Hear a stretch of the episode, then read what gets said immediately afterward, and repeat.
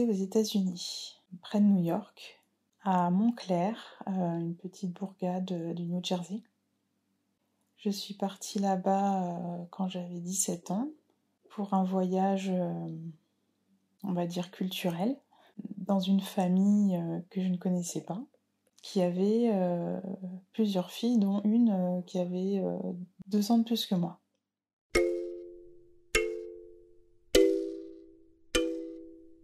Moi je viens de province, c'est la première fois que je faisais un voyage aussi loin, toute seule.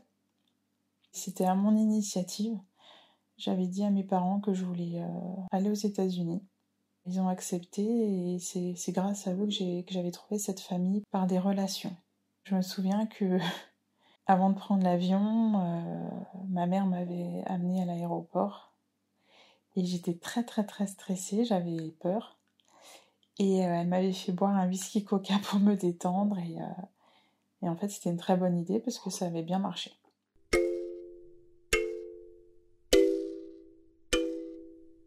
Je me souviens que j'avais le jet lag et euh, je m'étais couchée et lorsque je m'étais réveillée dans cette maison, je crois que tout le monde dormait ou, ou bien ils étaient absents, enfin je me souviens plus très bien. Donc euh, j'ai parcouru la maison, peut-être pour voir s'il y avait quelqu'un, et, là euh, j'ai vu des photos qui étaient posées sur la cheminée, euh, des photos d'acteurs connus, Kevin Spacey, Jodie Foster, enfin plein d'acteurs. Du coup je suis un peu ébahie, je me dis waouh, qu'est-ce qui se passe? Et en fait bah, le, papa de Blake, le, mari, était acteur, euh, comédien euh, au cinéma et dans des séries. Et, voilà, donc il, posait avec ses, collègues de travail.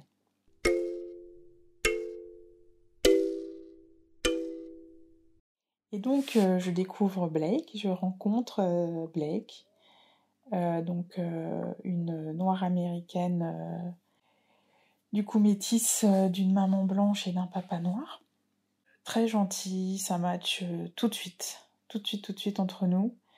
On devient très complices, euh, on, fait plein, plein, plein de choses ensemble.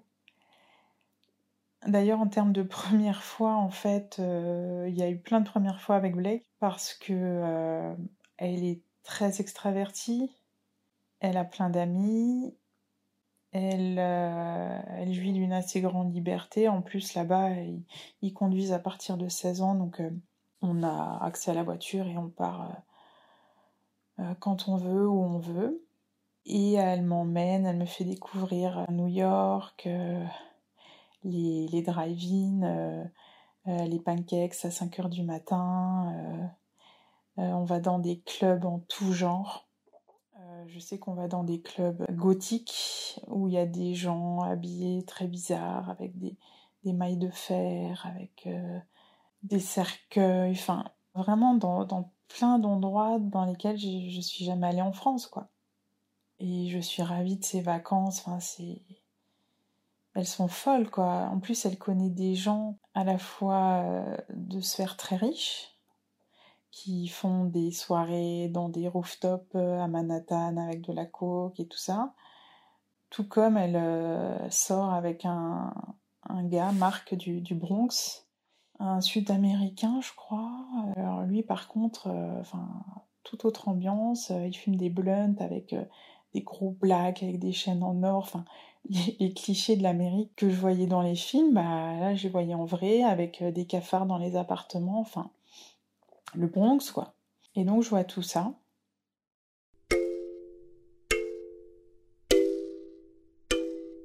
Pour parler un petit peu plus de Blake, en fait, elle sortait avec euh, pas mal de mecs en même temps, parce que j'ai découvert euh, au cours de ces trois semaines que qu'elle était un peu nymphomane en fait. Ça devait être euh, l'expression d'une souffrance qu'elle avait en elle, parce que je remarque qu'à ses poignets, euh, elle cache des, cicatrices avec des bracelets. Elle a un tatouage dans le dos, un symbole chinois, et, elle m'explique que ça, veut dire pain. donc euh, souffrance en anglais. Et donc je, vois que en fait, euh, d'un côté, elle est débordante de joie, elle sourit, elle est, elle est très dynamique, mais que voilà, elle a un côté euh, Dr Jekyll et Mr Hyde et que, enfin, je me suis toujours demandé si, parce qu'on n'en a jamais parlé frontalement, mais si ça n'avait pas un lien avec le fait de sa double identité euh, elle était métisse et euh, aux États-Unis, j'ai l'impression que il y a quand même le clan des blacks et le clan des blancs et que elle, je pense que ça lui a généré des problèmes identitaires.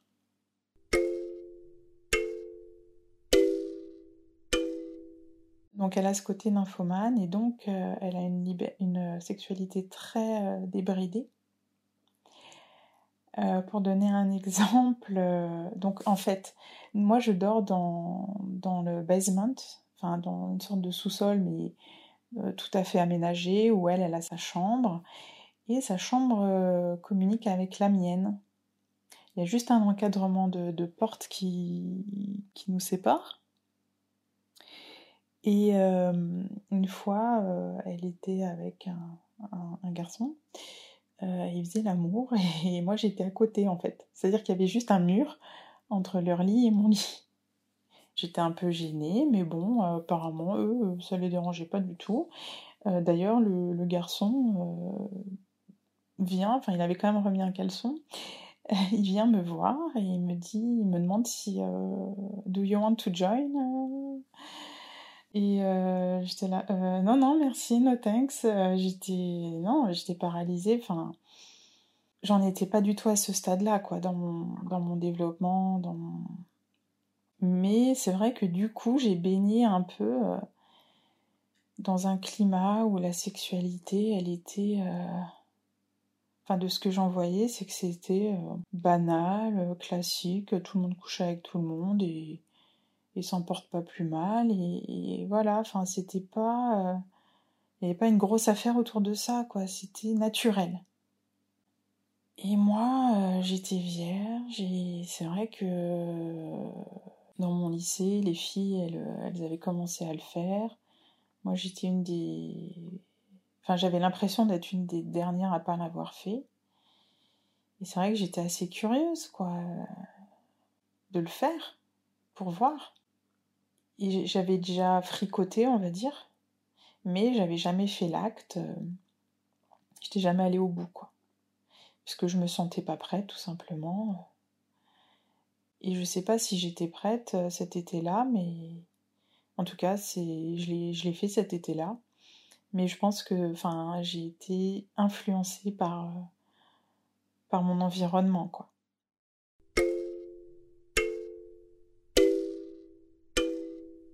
Parmi les nombreux amis de Blake, il y avait David, qui était un gars du coin, euh, qui était plus âgé que nous deux.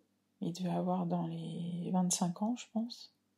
Et euh, il m'a bien plu. Euh, il était assez maigre et il s'habillait très large, comme c'était la mode en 98, et avec des baguilles. Et puis il aimait bien la musique électronique. Et moi, je commençais à en écouter un petit peu. Et on l'a vu plusieurs fois. Et puis euh, un soir, on, est allé à New York euh, pour refaire une de ces soirées euh, inoubliables. Et on est allé à ma première soirée, première grosse soirée techno de mon existence, dans un immense entrepôt, hangar, avec de la grosse techno. bon, c'était à New York, mais genre de la techno de Détroit, quoi. Enfin, et je sais plus si on a pris des produits, donc encore une première fois pour moi. Enfin, bref, on a cette soirée jusque très très tard dans la nuit. Et on finit par rentrer. Et euh, alors, je me souviens pas dans les détails comment ça s'est passé, mais enfin, il se trouve que David est resté. Alors, je sais pas si c'est moi qui lui ai proposé, mais en tout cas, enfin, je sais que c'est moi qui ai pris les devants.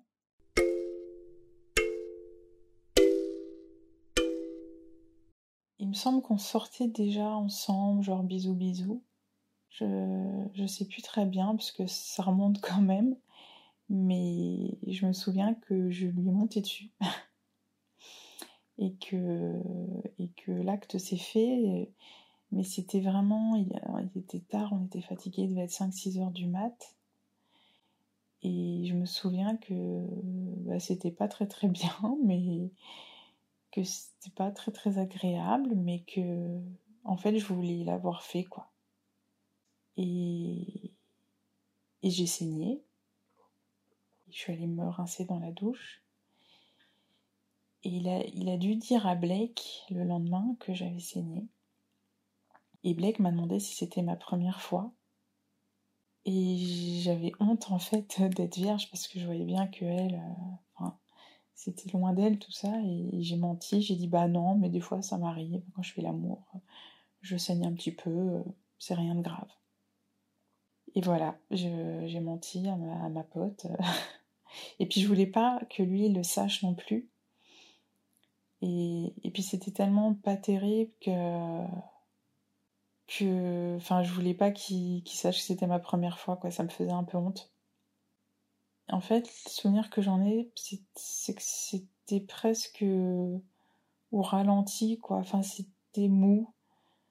Enfin je sais pas si c'était de la gêne ou enfin c'était bizarre. C'était un peu bizarre mais enfin c'était ou peut-être qu'il s'y attendait pas je sais pas. Et puis moi je, je savais pas à quoi m'attendre non plus finalement. Donc euh, Enfin voilà, c'est rien de glorieux, rien de sensationnel. Euh.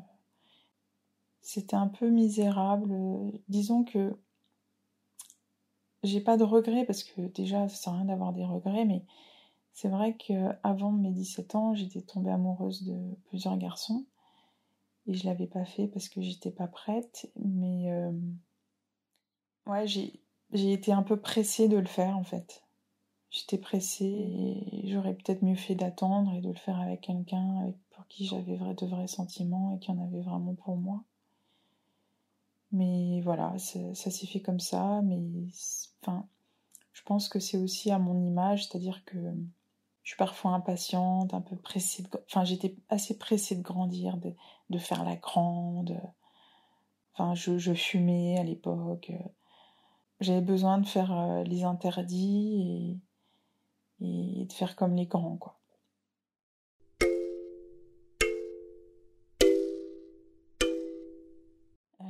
Quelques temps après, on, roulait et, euh, Blake me dit Ah, tiens, on n'est pas loin de chez David, on peut passer chez lui si tu veux. Et c'était donc un improviste. Et on, toque chez lui et il met un petit peu de temps à, à venir nous ouvrir. Apparemment, on le dérange mais il nous laisse quand même rentrer. Et là, je me rends compte il est héroïnomane et il se fait un shoot devant nous. Et, il se shoot et il tombe en arrière sur son lit.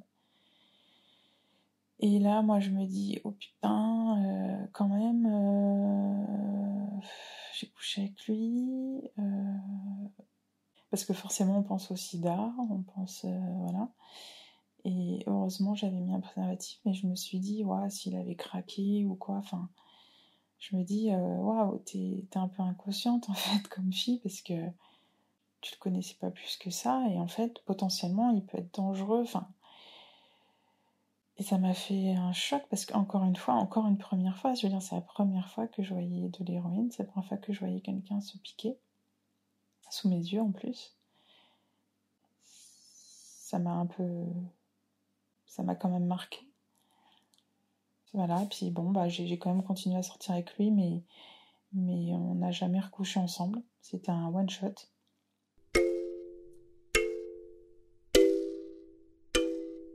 Après, ma vie sexuelle, elle a commencé, je pense, un an après. Et je me souviens même pas en fait de la deuxième fois. Je crois savoir, enfin, je, suis à peu près sûre de, de qui c'était, mais ce qui est fou, c'est que je ne m'en souviens pas. Et en tout cas, je sais que hum, j'ai mis très très très longtemps avant d'arriver à avoir du, du plaisir avec euh, mes partenaires. J'en avais plus souvent seul du plaisir que avec mes partenaires. C'est-à-dire que j'avais plein de relations sexuelles, mais j'atteignais pas forcément l'orgasme. L'orgasme, il est arrivé à 29 ans. C'est un peu tard, mais euh, c'est comme ça.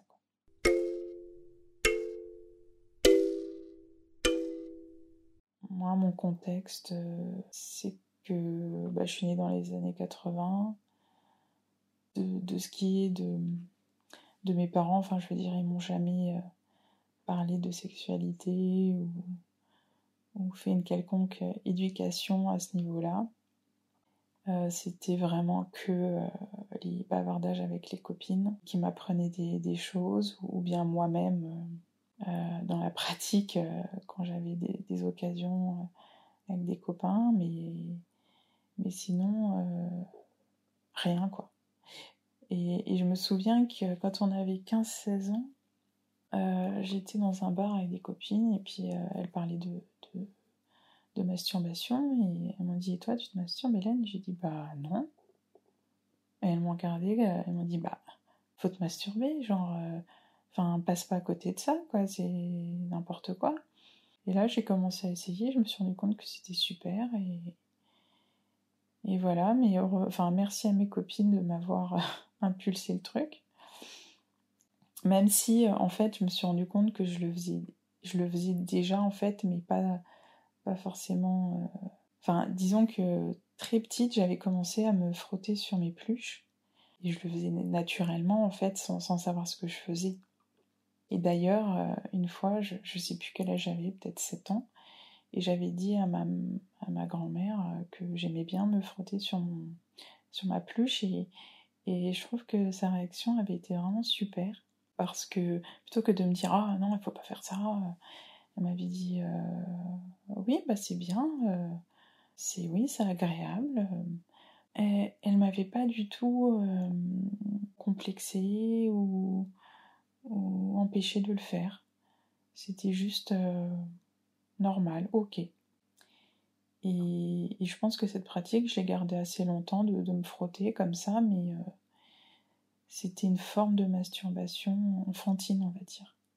Alors que quand j'ai commencé après à le faire euh, de manière intentionnelle, on va dire, euh, et consciente, c'était différent.